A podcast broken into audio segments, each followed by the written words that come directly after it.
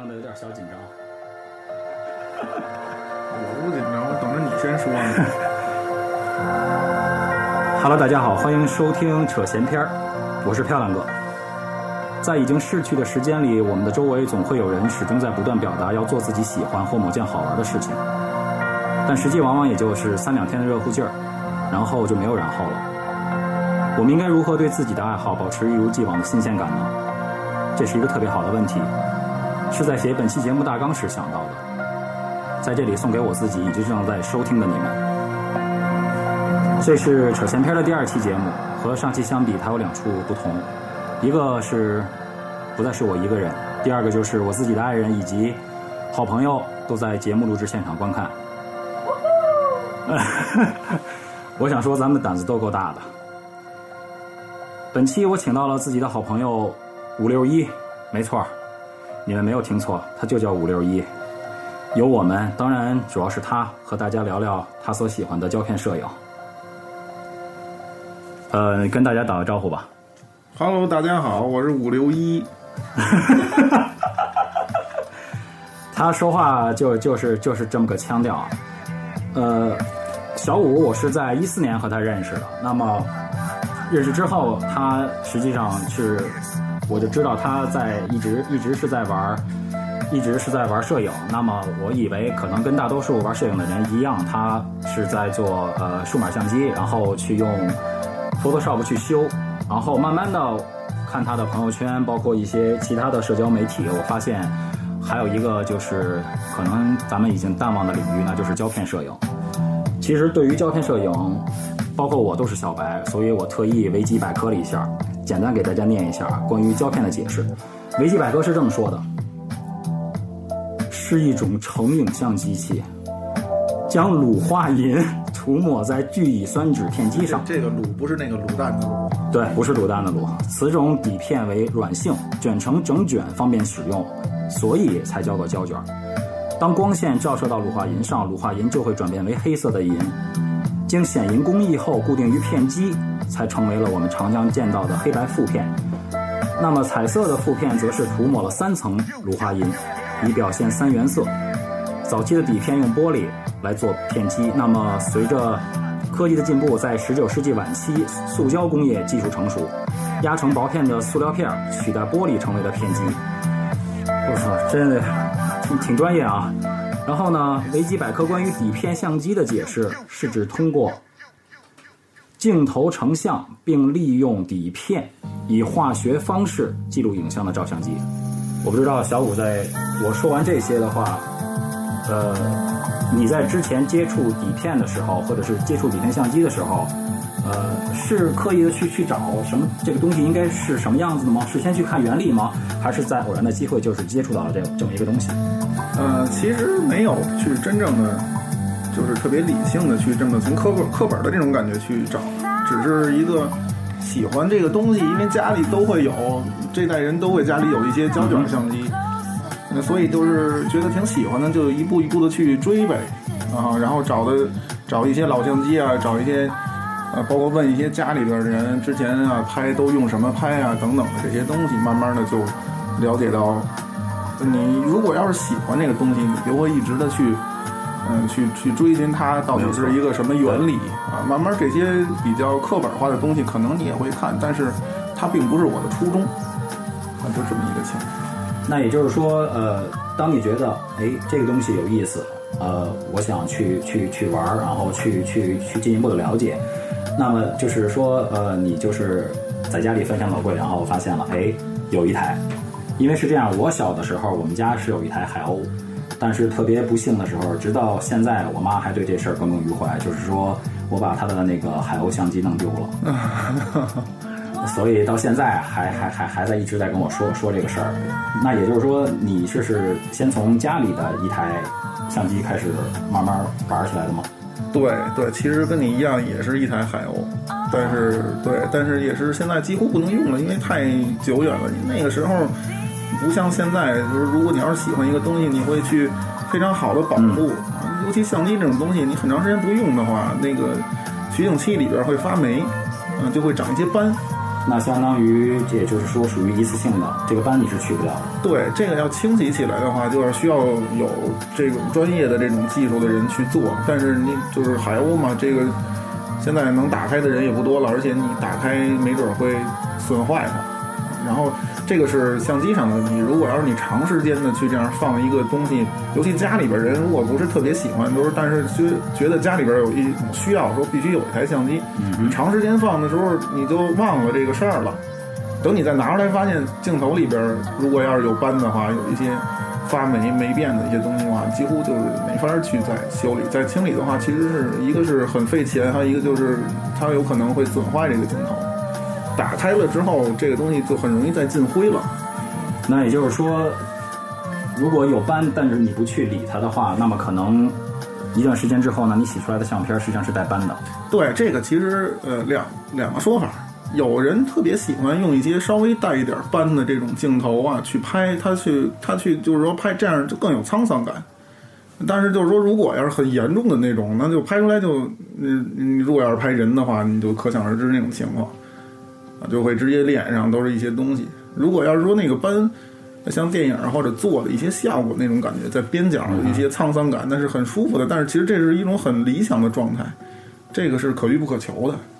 那就是对于普通人来讲，如果你的相机是这个样子的话，那你只有两个选择，一个是扔掉它，一个就是放在柜子里作为陈列。对，其实还有一个选择就是你非常的厉害，你可以去自己打开去清理，但是。这个很很难吧？很少有人真的去去去去去去这么去做，因为毕竟不是每个人都是专家。对对对，但是确实因为玩了一段时间这个东西，然后认识一些朋友，他们确实有一些手艺人可以自己打开，对，可以自己做这个事儿，但是很少，而且很不建议这样做，因为原厂的东西打开，就像我说的，你打开之后，它就很容易你密封就不好，嗯，就是以后会还容易进灰啊等等这些问题就出现了，所以说这种情况就一般。这种老相机大多数都是一个回忆，就是把它摆在那儿。我们都知道，其实越少的呃东西，越少的东西它是越稀有的，也是也是越珍贵的。那么对于对于对于胶片或者是对于相机，就是胶片相机来说，实际上也是这个道理的。那我想问的就是说。你现在的呃相机呃你是需要花大价钱去买。如果你看到一个特别想想喜欢的呃型号，或者说是呃这个东西很少了，然后但是你你特别喜欢这个东西，那好，那我就要去去去得到它。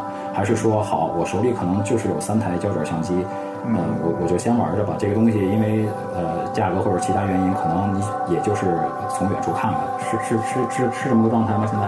其实吧，它可能。我觉得不是这种状态，有一些你这种成分在里头，但是对于我自己来说，我可能更多的是去拿这个事儿当成一个，呃，不是纯粹的去收集，而是一种就是在碰，就这么一个情况。嗯，因为有时候就这个你喜欢这个胶片摄影，你就会去找一些比较老的机器，比较有年代感的和比较当时在那个年代就已经很出名的一些机器。嗯，包括那个时候的镜头的那个光学素质也非常好，拍出来就像油画一样的那种感觉。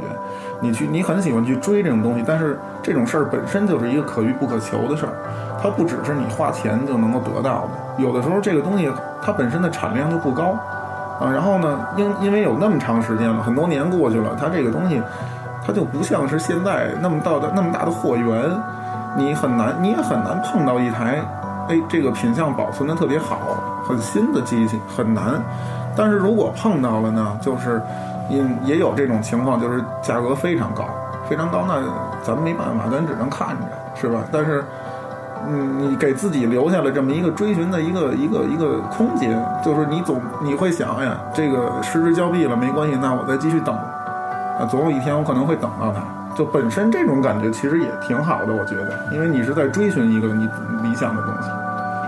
其实我个人也喜欢喜喜欢摄影，但是不论不论是数码还是还是胶片，呃呃，本身就是一个单反。但是对于现在玩数码的人来说，其实单反的话，可能真正玩数码人就是玩呃呃就是呃微单。我我的是一台微单，那可能真正对于玩玩单反来说，可能微单不是很技术或者是怎么样。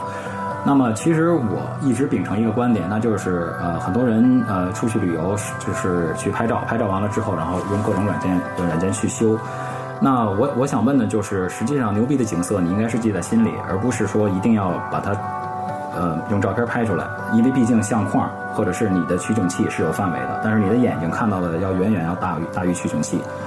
那么你如果用胶片拍的话，它是不是受环境的影响？那可能你是大风或者是呃雨雪天气天气恶劣的情况下，是不是作为玩胶片的人，他就是在我看来是呃这个机器本身是是不是娇气，或者说是对这个这个事儿是这样。嗯，就是我从你刚才最开始的这个事儿说起，就是说这个微单，我个人认为啊，就是说，嗯，用什么这样的设备去拍东西，我觉得对于我自己来说不是特别重要。呃，有时候其实这个好多人都在说，哎呀，说你拍东西你不举一个大镜头，就觉得你不专业。嗯，但是其实我觉得这是目前的一种非常，我觉得不是太好的趋势，就是说，这个拍拍。照片本身是一件你是要拍什么，而不是说你在用什么设备去去做这件事儿。你得到的是一个真正的拍出来的结果，而不是说你非得要用一个，是吧？什么样的机器去做这件事儿？但是呢，就是目前大家都有这么一个误导，这可能也是跟商业运作有一定关系。然后码，就是牛逼。对对对，也就是说那种啊，你镜头很大是吧？你举起来恨不得能把人戳死啊，这种。对对对，就是这种感觉，就是所以就是容易让大家误导。而且在我看来，是不是可能呃随意性或者说是无所谓了，反正我可以删掉。但是你要是用用用胶片，可能你会更加的去珍惜你按下快门的那一步。对对对，这个是我觉得非常重要的一点。就是包括自己一开始没没有胶片机的时候，用数码相机拍，也是，就是哎呀，这一张拍不好，咱们再来一张，是吧？或者就直接得调成连拍，直接就摁下去不松手，回去找呗。但是你这样的话，你不会去认真的去面对你每次拍的一张照片，是，你不会去真正的去体验，就是说这张照片，嗯，你要你要表达的东西。如果就就就就这个事儿，就像人说话一样，如果你要让你面对一个人。一个很重要的人，如果给你就让你说三句话，你的你你肯定会考虑很对，你会要你要考虑很久。但是人家说了，你可以无限对他说，那你可能不会太在意。对，嗯，说错也没关系。对，但是这个价值就产生落差了。你三句话的这种价值呢非常重，是这样的，而且就是。啊，你包括用数码相机拍集体合照的时候，那可能哎呃第一遍不好，好，我们再来一遍，再来第二遍，再来第三遍啊，巴拉巴拉，再来的第第 n 遍。这里面其实呃，你从个人来讲的话，是有人的一个情感，人的一个情感的释放在里面。那如果你是用胶片，你知道 这个东西好，你是什么样就是什么样的。但实际上你用数码拍出来的话，呃，好，你 OK 第一遍快门不行，我再摁。但是人的情感的流露，实际上往往是在那一瞬间。你再去拍的话，可能讲，可能实际上就是一种摆，就过去了，就过去了，那那一瞬那一瞬间就过去了。那你现在呃玩胶片的话，一个是呃你去要小心的去保保养这个东西，再有一个的话，呃是有有有有这么所谓的一个嗯小圈子吗？或者说是交流的交流的那么一个地方？还是说现在这是一个就是起码咱们在这个城市呃玩胶片的人是个什么状态呢？这个我的。我倒没有特意去找一些圈子什么的这种情况，但是大家肯定会，比如说我喜欢这个，去找一些同样喜欢的人，嗯，肯定会有这种情况。那我这个因为自己不是在一个特别大的圈子里，本身这就是一个小众的事儿，嗯，就是只能是了解到一方面吧，就是会有一些人啊，就就比较喜欢这个事儿，然后大家凑在一起弄个群聊一聊，是吧？说说哪哪家的胶片好啊，怎么用等等这些拍摄上的问题。你觉得它算是一种发烧吗？就像最开始有的人去 HiFi 一样。嗯嗯，挺。嗯，最近这两年我觉得有这趋势，因为其实之前可能因为我玩的时间比较少，也是这两三年之前开始的。但是我觉得这两三年过的感觉，这个东西慢慢的在发烧，在很多人在追这个东西。然后在追的过程中也感觉到，其实有一些跑偏的感觉，就是在追。哎呀，这个。这个相机好，我就要弄这个相机。但是他忘了，本身这个东西是拍照的，它不是一个商品。但是这我觉得这种事儿其实是相对每个人不一样。然后有一些人可能就是为了把它当成一个收集的这种东西来来是吧？它是一个收集，它不是一个拍摄。那，这个就是不一样。因为因为因为因为这个事儿有它的历史在里面，而且呃，你你不像是你去现在你去去去商店去随便买数码机是这个样子，因为你你这个东西你进到商店你是找不到这个东西的，对，它是有它是有它自己呃对应的这么一个渠道。对，一个是这个，就是还有一点就是说，有好多问题，这就像你自己爱好，你就会自己追寻这么一个道理一样。它有很多不像现在，什么东西都有说明书，什么东西都可以你去从网上学。这个有，当然不是说这个胶片不能这么做，只是说有很多东西你需要真的一点儿点儿的去学，一点儿点儿的去去了解。它并不是像你买一个相机，给你打本说明书，你自己去读好了嗯，啊，这个过程是不一样的。那也就是说，在这个过程当中，有可能你会废掉很多角儿胶卷儿。对，有这个可能。呃，一般情况就是我如果要是哎先，呃，买了一台自己挺喜欢的相机，拿过来之后肯定会先试一下，试一下那就找一卷黑白的比较便宜的海鸥啊什么之类的，不是不是海鸥那乐凯啊之类的，我先去试一卷看看情乐凯还。能买到吗？现在？能非常便宜，啊非常便宜。但是就是说，呃，有时候哎，别人就会说，哎呀，这个只能这乐凯这东西只能是只能做这个试卷用。但是我觉得其实它也有本身它自己的价值，试卷儿就是试也拍出一卷来看去，试啊。拍出一卷来，然后我可以不不用太注意说取个景啊，就是我只是看一眼这个东西成像怎么样。我们大多数人所知道的柯达，呃，它还在出胶卷，或者是说这家公司已经没了，是吧？呃，柯达是有还是有，但是我不清楚它现在还是在影像业还有一个什么样的商业运作，不是太清楚。因为一般买卷儿我也不会不会去买柯达是吧？柯达会买，幺二零的会买柯达的，幺三五的一般不会买。你说的幺二零幺三五，简单给大家说一下，就是机型吗？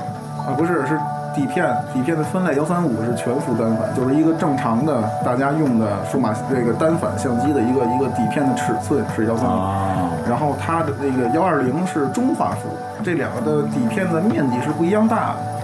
那也就是说，实际上中画幅要比全画幅要要要大看到的要大。对对，它底片本身的面积就会大。其实这个就是说，呃那可不可以理解为这也是胶片胶片胶片相机的优势？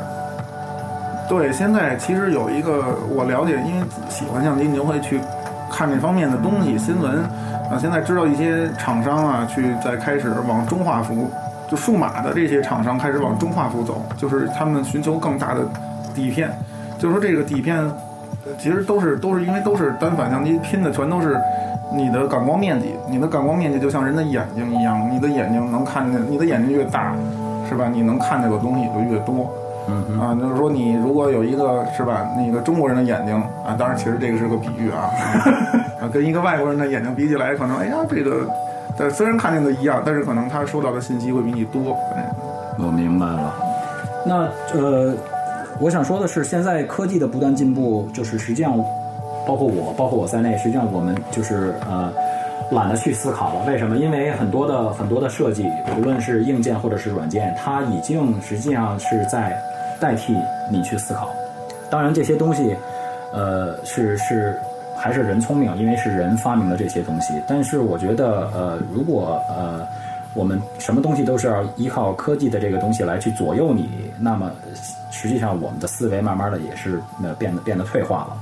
嗯嗯，那么我我我我觉得实际上这是一种自我反省能力退化的，呃，折射到其实简单的这个呃用用相机来拍摄，你你觉得就是最大的不同，胶片和数码，你觉得是是是哪一点？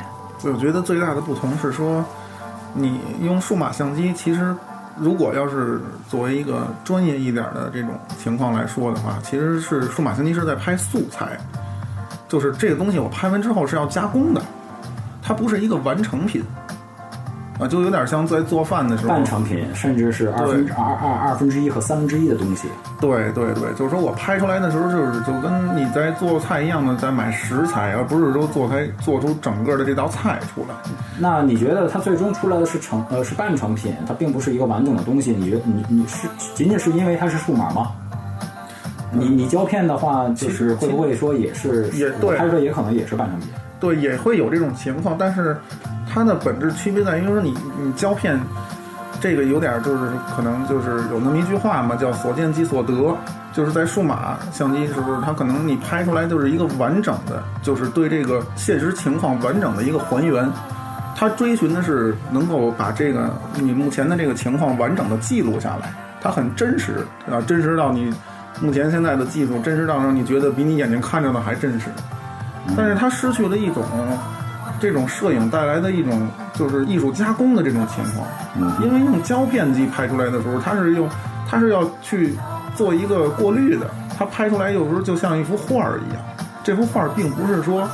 嗯，用什么样的机器说这种形式化的东西，而是说它胶片就是这样的情况，它拍出来的时候，你会感觉，哎呦，这个颜色为什么这么舒服，是吧？就是这个，那但是用数码相机单反拍出来，你就感觉，哎，这特别的真实，啊，这人脸上有几个麻子，你都能看得到，对对。这点实际上就是包括我看你的作品，当然我看你的作品就是通过屏幕去看，屏幕去看的话，实际上就是按照现在经常有的人就会说，呃，不管你懂不懂，都说哎，颗粒颗粒感，颗粒感很很很很很很真实，就像是是就像是电影，因为有的电影它去诚心给你做旧，然后你会觉得颗粒感特别真实，效果对，然后你会觉得眼前始终有一层东西你抹不掉，然后这点实际上在在胶片出来的呃。呃，那个作品包括呃，大家实际上，如果你是七零年代生人，或者是呃八九年，哪怕你是八五年，实际上你也能够看到，就是家里应该是有你小时候应该会有一些照片。那那会儿的话，显然是没有数码的，都是用胶卷。你会看出来，实际上你觉得你总觉得在相片成品上面有一层东西，实际上这个是不是就是因为你是用的胶卷？因为只有胶卷拍出来、洗出来才会有这种效果。当然，如果你用数码拍的话，你通过后期做也能做出来。对对，但是不是就是说两个东西，如果你做出来跟胶卷本身出来的所谓的颗粒感，实际上还是不一样。就所谓行家，他实际上还能分分清楚，是吧？那他这点是这我，因为我 我只能从我的理解来嗯说这个事儿，就是说胶卷拍出来就相当于是它拍出来就是这样，嗯，它本身就是有这个特性，它有这种颗粒感的东西存在。但是你你这个事儿，我觉得就跟一个有点像整容的这种情况，就是可能从心理上我会觉得，哎呦，我拍出这个东西来，它的色调和它的颗粒感是融为一体的，它是一次性出来的情况。但是你要是后期做，不是说能，不是说就做完了就不如它，而是说你就缺乏缺少了那种，就没有了这种一次就把这个东西达到位的这种情况。也就是说，会感觉到这个东西是一步一步一步把它做出来，而是。而而这个做的过程，我觉得它不叫摄影，它叫后期。实际上是胶片出来的是自然的，你的那个出来的也是自然的，只不过你这个自然是被修饰过的自然，对，是被修饰成了自然去追的。对对对，我没有这，当然在这儿没有说在呃分分没有说分高下，对对，因为这个东西我觉得都是用途嘛，它有都有各自的方向性的东西。啊，只是说我现在在阐述，就是说这个东西它它的区别在这儿。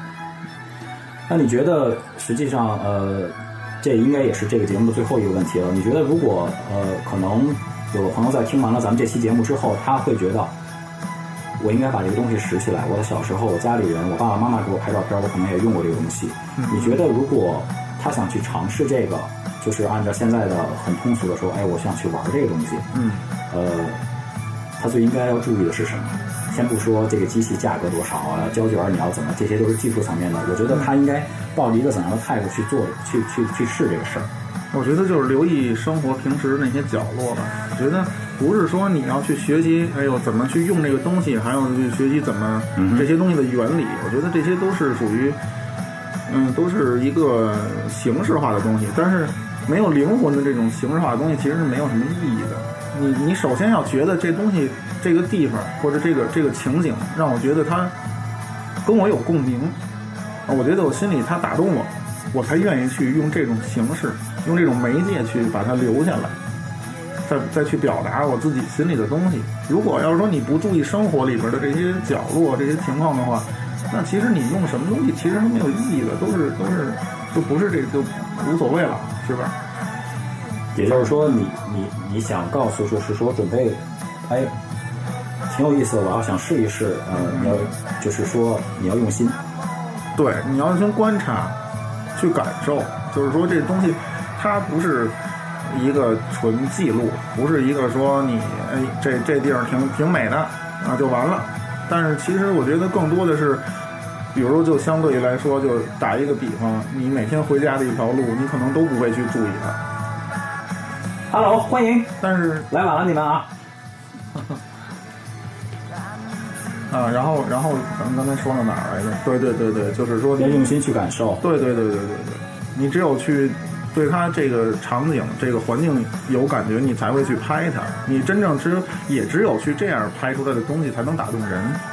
我明白了，呃，在这里我引引用之前跟小五沟通的一句话，当然这个我下面要说这句话是他自己自己说的。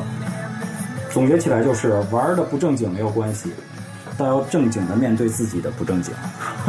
我引述的没有错吧？没错，就是这意思。呃，在这个节目的最后，实际上要感谢五六一从南三环，应该是南三环吧？是是是。呃，你一直杀到了北四环外。其实我想说的是，你谁都不赖，只只怪北京太大了。嗯，好吧。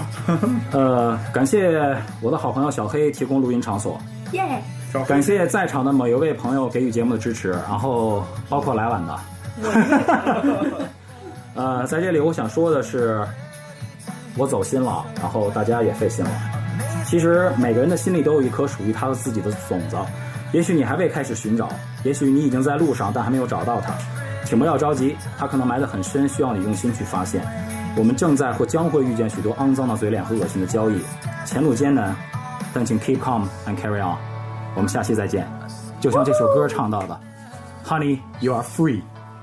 耶！感谢感谢感谢。